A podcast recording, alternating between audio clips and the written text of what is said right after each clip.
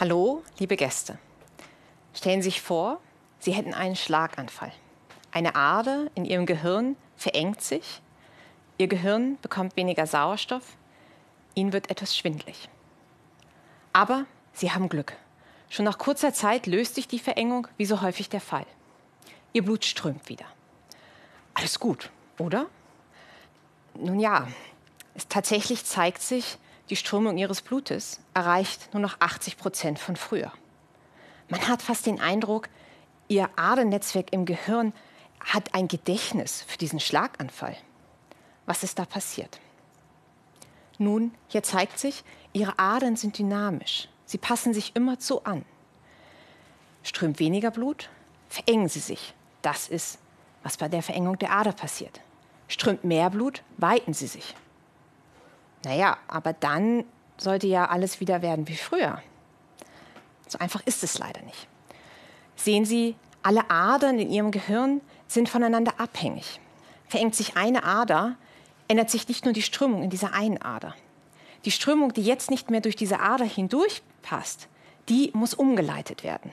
Die Strömung in allen Adern ändert sich. Und dann fangen diese ganzen anderen Adern auch an, sich wieder zu ändern. Sie weiten sich oder verengen sich, je nachdem, ob mehr oder weniger Blut durchströmt. Und was kommt dabei heraus? Nun, das ist tatsächlich schwer vorherzusagen. Für mich als Physikerin ist unser Adernetzwerk ein dynamisches, gekoppeltes System. Meine Disziplin ist die biologische Physik. In der biologischen Physik erforschen wir physikalische Prinzipien, wie sich das Leben formt, wie das Leben funktioniert. Und tatsächlich steckt ja viel Physik im Leben. Will ich die Strömung in meinem Adernetzwerk berechnen, brauche ich Strömungsphysik. Aber es ist tatsächlich sehr viel mehr. Sehen Sie, das Besondere und das Schwierige ist ja, dass Ihre Adern dynamisch sind. Sie reagieren auf Strömung und sie verändern die Strömung wiederum selbst. Die Physik, die das beschreibt, die müssen wir erst einmal finden. Ich erforsche die Physik von dynamischen Adersystemen. Ich will verstehen, wie die Dynamik von Adern und die Strömung ineinandergreifen, wie sie die Architektur, die Funktion von Adernetzwerken bestimmen. Dies ist Grundlage dafür, für Krankheiten wie den Schlaganfall, aber auch für Alzheimer und Arteriosklerose. Und ich will diese Physik anwendbar machen für unsere technischen Ingenieursaufgaben. Ich will Solaranlagen, Batterien, Filtersysteme besser machen, indem ich sie so effizient mache wie unsere Adernetzwerke in der Natur. Aber wie finde ich nun diese physikalischen Prinzipien von dynamischen Adernetzwerken? Wir Physiker vermessen und beobachten die Natur.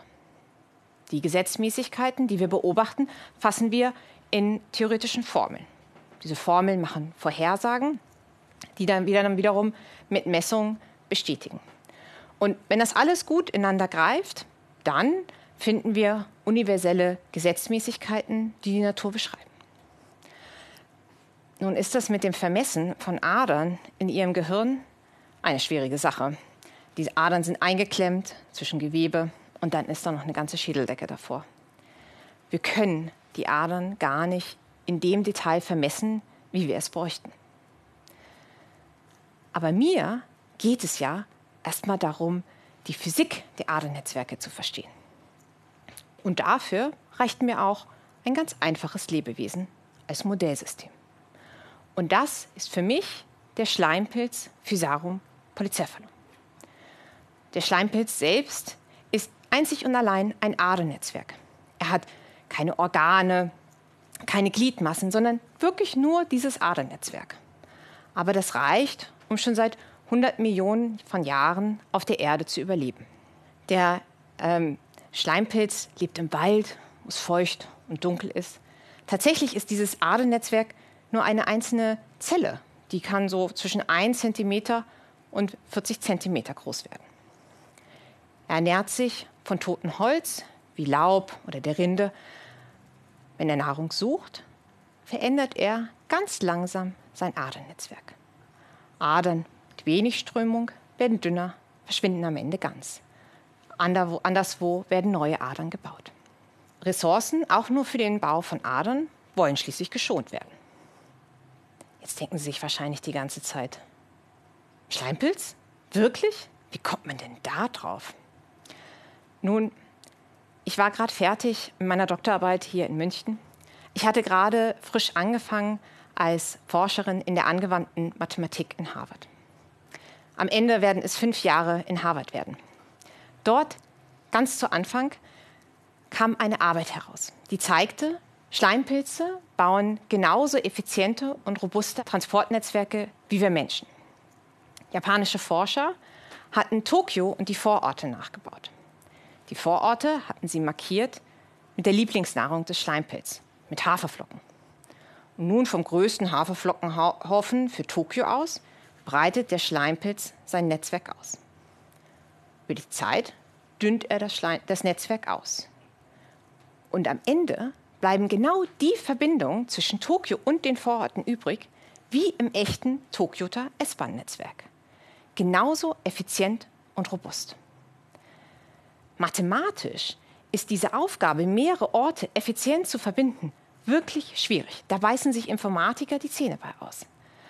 Und auch wenn man häufiger mal Bahn fährt, da zweifelt man ja doch mal an der Effizienz und Robustheit von so Schienennetzwerken. Und jetzt löst das ein Schleimpilz, eine einzelne Zelle. Okay, das ist eine Zelle, die als Adernetzwerk gebaut ist. Aber reicht es aus, dass irgendwie die Adern mit der Strömung wechselwirken? Ich meine, wie werden Informationen transportiert? Wie werden Informationen gespeichert? Kann so ein Adernetzwerk rechnen wie ein Computer? Und wenn das so wäre, kann das dann mein Adernetzwerk auch? Ich war fasziniert vom Schleimpilz und vergrub mich. Ich wollte ihn vermessen. Ich wollte verstehen, wie können solche Adernetzwerke solch komplexe Aufgaben lösen. Ich hatte keine Laborerfahrung. Ich hatte nur Formeln gelöst. Wie sollte ich ihn da vermessen? Naja, ich schob das an die Seite, wurde aber abgelenkt. Ein neuer Kollege kam an. Frisch promoviert wie ich, aber mit Laborerfahrung. Wir teilten uns ein Büro. Ich nahm ihn mit zum Mittagessen. Natürlich kannte ich kein anderes Gesprächsthema außer Schleimpilze. Er kannte die Arbeit auch. Wir haben dann mehrere Jahre zusammen an Schleimpilz geforscht. Und mittlerweile habe auch ich ein Labor und der Schleimpilz ist ein wohl anerkanntes Modellsystem. Der Schleimpilz ist tatsächlich ein sehr gutes Modellsystem. Die einzelnen Adern sind gelblich transparent. Und die Adern liegen nicht etwa übereinander, sondern wohlgeordnet nebeneinander. So kann ich unter Mikroskop jede einzelne Ader in diesem gesamten Netzwerk vermessen. Und ich kann gleichzeitig auch die Strömung in den Adern vermessen. Alle Adern im gesamten Netzwerk und die Strömung gleichzeitig, das schaffen wir technisch in keinem anderen Lebewesen. Natürlich ist der biologische Aufbau der Adern ein ganz anderer im Schleimpilz als in unseren Gefäßen. Aber die Physik der Strömung, die ist die gleiche. Und sogar die Geometrie der Adern ist die gleiche. Ob Schleimpilz, ob Tier, ob Mensch. Wenn ich an so einem Knotenpunkt in diesem Netzwerk die Größe der Adern vermesse, dann ist das Größenverhältnis genau das gleiche, egal welche Lebensform ich angucke. Ein weiteres Indiz, dass die Strömung hier das Entscheidende ist. Aber was ist denn nun an dieser Strömung so wichtig? Nun ja, die Strömung transportiert Nährstoffe. Die Nährstoffe wollen im Körper verteilt werden. Und jetzt können wir im Schleimpilz nachgucken, was passiert, wenn die Nährstoffe knapp werden. Und tatsächlich, das Netzwerk dünnt sich aus, Adern verschwinden, Adern, die wichtig sind für den effizienten Transport, werden dicker. So wie im S-Bahn-Netzwerk von Tokio. Aber wie macht er das nun? Nun ja, wir haben gesehen, die Strömung transportiert nicht nur Nährstoffe. Die Strömung transportiert auch Botenstoffe. Das ist so ein bisschen wie Nerven Informationen mit elektrischen Impulsen verschicken. nur viel, viel langsamer. Und überraschenderweise geht diese Analogie zwischen Nerven und Adern sogar noch weiter. Adern, die besonders viel Botenstoff haben, werden immer dicker. Das ist so wie Nerven, die besonders häufig feuern, immer stärkere Verbindungen aufbauen. Und so wie jetzt das Nervensystem speichert auch das Adersystem Informationen in seinem Netzwerk. Der Schleimpilz kann also Informationen speichern in der Vergangenheit und sie später wieder auslösen. Dass eine einzelne Zelle Informationen speichert, das verblüfft. Für mich ist aber das Spannende, dass das allgemein für Adernetzwerke geht. Mit Hilfe von mathematischen Formeln konnten wir unsere Beobachtungen beim, am Schleimpilz verallgemeinern. Und so wissen wir, alle Adernetzwerke können Informationen speichern. Was wir brauchen, ist, dass die Adern unterschiedlich groß sind und dass die Adern sich anpassen können, dass sie dünner werden können. Das erklärt uns jetzt erst einmal die Änderung der Strömung nach dem Schlaganfall. Aber viel wichtiger ist, dass es uns erlaubt, Strömung zu ändern. Mit der Vergangenheit können wir die Zukunft beeinflussen. Das heißt, wir können solche Adernetzwerke versuchen zu programmieren. Ich möchte diese Erkenntnis nun anwendbar machen für Medizin und Ingenieursfragen. Deswegen lassen wir jetzt Adern im Reagenzglas wachsen, beziehungsweise auf dem Chip. Wir gucken uns an, wie sich Adern aus ihren einzelnen Bausteinen formen und wie sie auf Strömung reagieren. Und wir wollen lernen, diese Adernetzwerke zu programmieren. Deswegen mischen wir der Strömung jetzt Botenstoffe bei und hoffen, damit auch wirklich krank, den Verlauf von Krankheiten am Ende abmildern zu können. Des Weiteren möchte ich die Ingenieursleistung der Natur anwendbar machen für unsere technischen Fragestellungen. Ich möchte Solaranlagen beibringen, sich selbst zu optimieren, sodass sie genauso effizient und robust werden wie in der Natur. Und wie mache ich das? Naja, ich kopiere von der Natur über den Transport von Botenstoffen. Sie sehen, es bleibt spannend. Und das ist es, was ich so liebe an der Forschung. Immer etwas Neues ausprobieren, immer etwas Neues lernen. Ich hoffe, Sie hatten auch heute mit mir Spaß daran. Herzlichen Dank.